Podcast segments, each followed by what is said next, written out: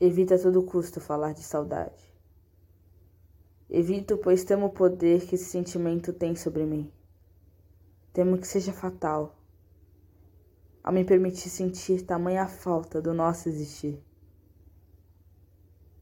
Evitei por muito tempo falar da emoção cujo não mencionamos o nome. Mas quando se trata de abstinência do olhar quando não posso te ver, do desaprender dos sentidos quando estou longe de ti, eu não posso economizar em palavras para declarar a tamanha dor, angústia e peso que a saudade de você causa em mim. Lembranças e fotos se tornaram gatilhos para tal emoção. E enfim lágrimas caem. O meu pobre coração se entristece ao se inspirar de poesia, ao recordar dos passos desengonçados, dos pisar nos pés ao dançar lentamente sem motivo algum Momento esse que nos fez capaz de esquecer que aquele balançar seria a causa do nosso afogar. Em um amor profundo demais que não nos permitiria respirar sem que a nossa paixão se identifique pelo sorrir e rir do nosso ser. O frio gelado que leva um aroma de menta.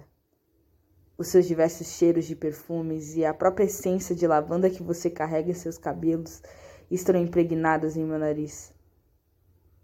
É como se meu corpo só funcionasse para me recordar de você. Odeio sentir isso, só quando há distância entre nós. Sentir sua falta é sinônimo de insanidade.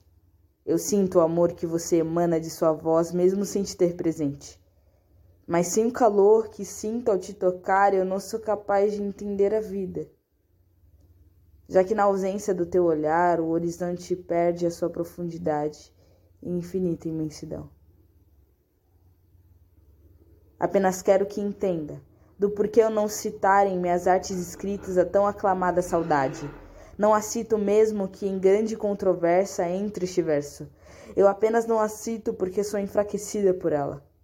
Tenho minhas defesas quebradas, meus temores expostos por um sentimento que só sabe clamar por você que não irá chegar. Quando eu gritar o mais alto às estrelas, que eu te amo mais perto do que você imagina.